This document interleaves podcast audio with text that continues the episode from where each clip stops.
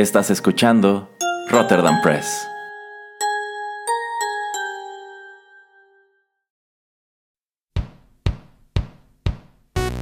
Esto es Rotterdam Chips, pedacitos de nuestra biblioteca que compartimos contigo.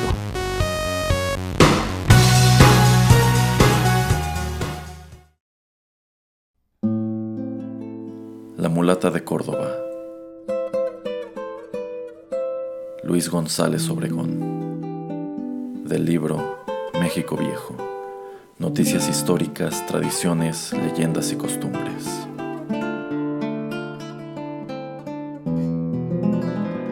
Año 1900.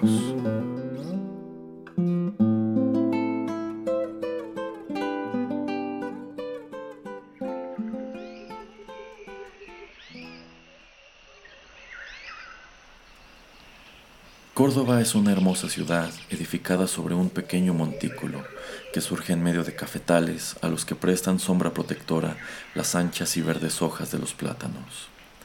Sus huertos son fértiles y fecundos en varias frutas que materialmente doblegan con su peso a los árboles que las producen. Entre estas frutas son características los delicados mangos de Manila y las aromáticas pomarrosas.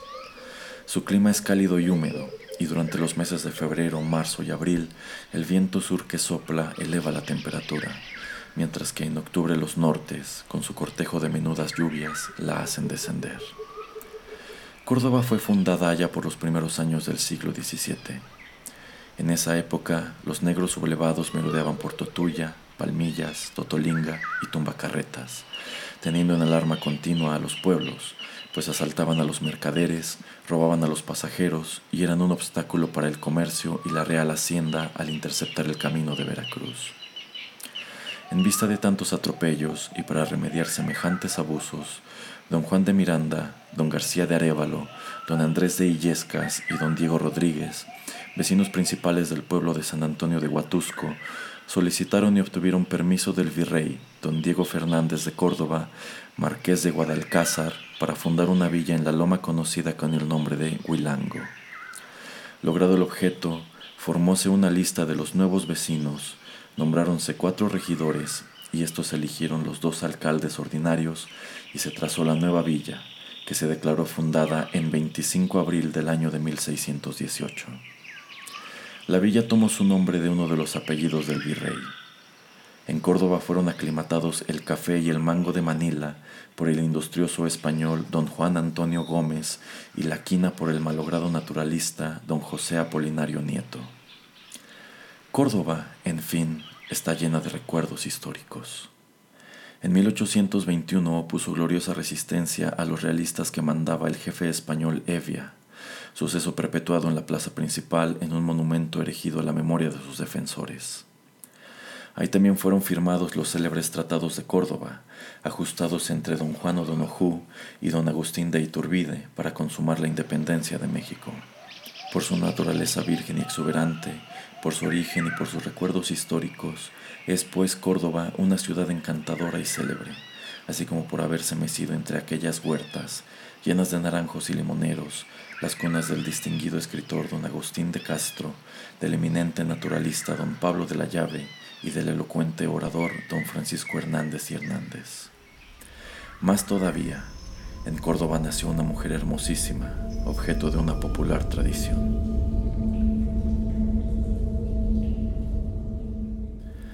Antes que nosotros, ya otros escritores la han referido, ya algunos poetas la han cantado, pero ni los primeros ni los segundos han tomado sus noticias de polvorientos códices ni de arrugados pergaminos. La fantástica leyenda de la mulata de Córdoba ha vivido en la tradición del pueblo y ha sido transmitida hasta nosotros en miles de ediciones, hechas ya al calor del hogar por la abuelita para entretener a los nietos o por la pilmama para dormir a los niños, ya por el cansado caminante para acortar las noches o por el soldado para amenizar las veladas del campamento.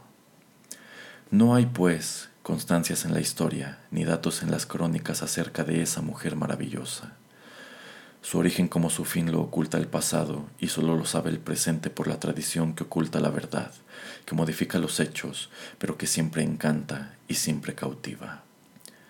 Cuenta pues la tradición que hace más de dos centurias y en la poética ciudad de Córdoba vivió una célebre mujer, una joven que nunca envejecía a pesar de sus años.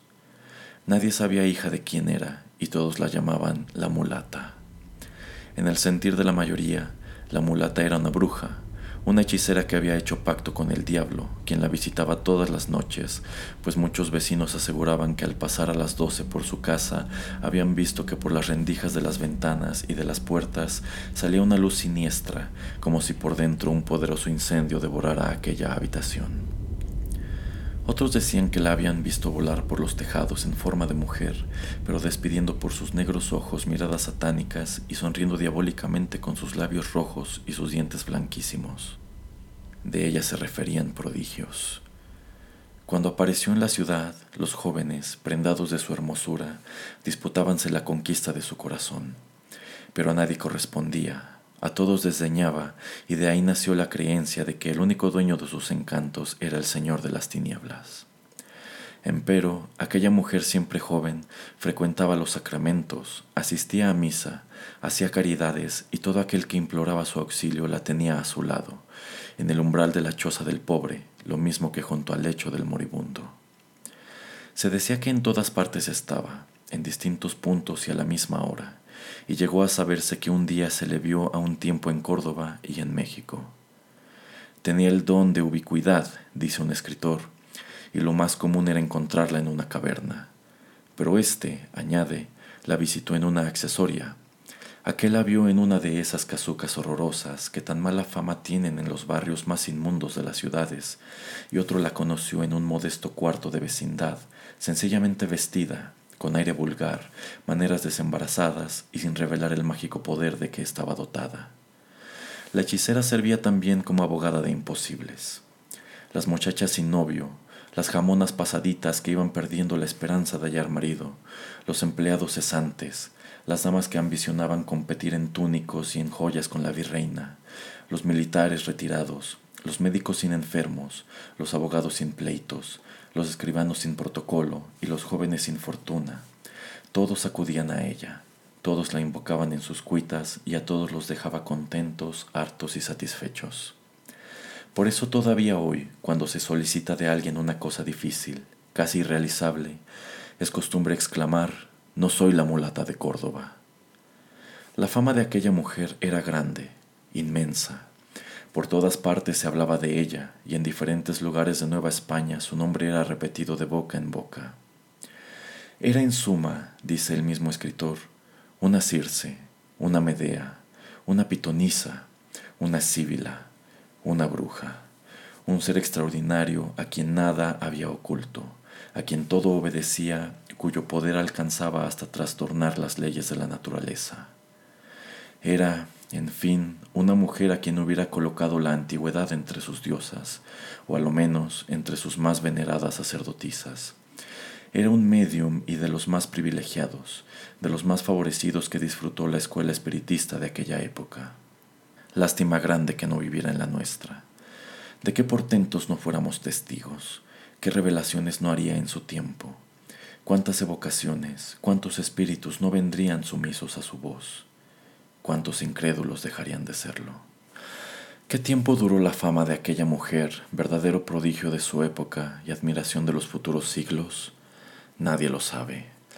Lo que sí se asegura es que un día la Ciudad de México supo que desde la villa de Córdoba había sido traída a las sombrías cárceles del Santo Oficio. Noticia tan estupenda, escapada Dios sabe cómo de los impenetrables secretos de la Inquisición, fue causa de atención profunda en todas las clases de la sociedad. Fue el tema favorito de muchas conversaciones y entre los platicones de las tiendas del Parián se habló mucho de aquel suceso y hasta hubo un atrevido que sostuviera que la mulata no era hechicera, ni bruja, ni cosa parecida, y que el haber caído en garras del santo tribunal lo debía a una inmensa fortuna, consistente en diez grandes barriles de barro, llenos de polvo de oro. Otro de los tertulianos aseguró que, además de esto, se hallaba de por medio un amante desairado, que ciego de despecho denunció en Córdoba a la mulata, porque ésta no había correspondido a sus amores. Pasaron los años, las hablillas se olvidaron, hasta que otro día de nuevo supo la ciudad con asombro que en el próximo auto de fe que se preparaba, la hechicera saldría con corosa y vela verde. Pero el asombro creció de punto cuando, pasados algunos días, se dijo que el pájaro había volado hasta Manila, burlando la vigilancia de sus carceleros. Más bien dicho, saliéndose delante de uno de ellos. ¿Cómo había sucedido esto? ¿Qué poder tenía aquella mujer para dejar así, con un palmo de narices, a los muy respetables señores inquisidores? Todos lo ignoraban. Las más extrañas y absurdas explicaciones circularon por la ciudad. ¿Quién afirmaba, haciendo la señal de la cruz, que todo era obra del mismo diablo, que de incógnito se había introducido en las cárceles secretas para salvar a la mulata? ¿Quién recordaba aquello de que dádivas quebrantan rejas, y aún hubo algún malicioso que dijese que todo lo vence el amor, y que los del santo oficio, como mortales, eran también de carne y hueso. He aquí la verdad de los hechos. Una vez el carcelero penetró en el inmundo calabozo de la hechicera y quedóse verdaderamente maravillado al contemplar en una de las paredes un navio dibujado con carbón por la mulata, la cual le preguntó con tono irónico. ¿Qué le falta a ese navío? Desgraciada mujer, contestó el interrogado, si tuvieras temor de Dios, si te arrepintieras de tus pasadas faltas, si quisieras salvar tu alma de las horribles penas del infierno, no estarías aquí y ahorrarías al santo oficio el que te juzgase. A ese barco únicamente le falta que ande. Es perfecto. Pues, si vuestra merced lo quiere, si en ello se empeña, andará andará y muy lejos. ¿Cómo? A ver. Así, dijo la mulata, y ligera saltó al navío, y éste, lento al principio, y después rápido y a toda vela, desapareció con la hermosa mujer por uno de los rincones del calabozo. El carcelero, mudo, inmóvil, con los ojos salidos de sus órbitas, con el cabello de puntas y con la boca abierta, vio aquello sorprendido y después hablé un poeta.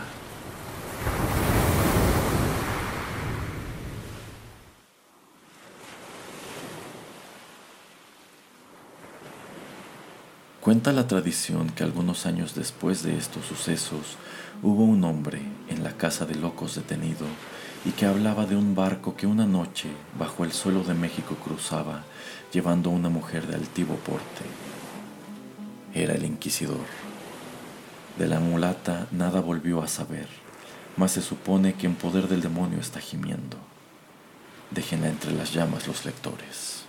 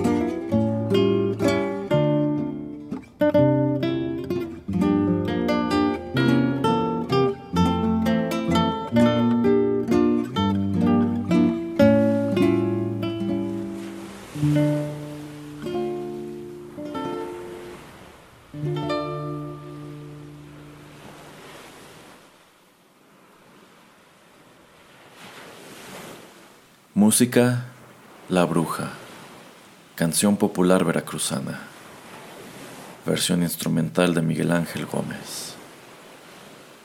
Esta fue una producción de Rotterdam Press.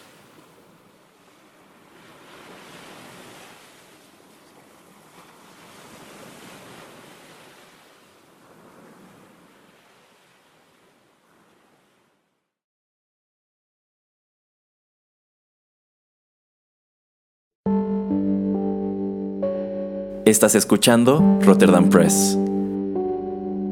Radio como hecha en casa.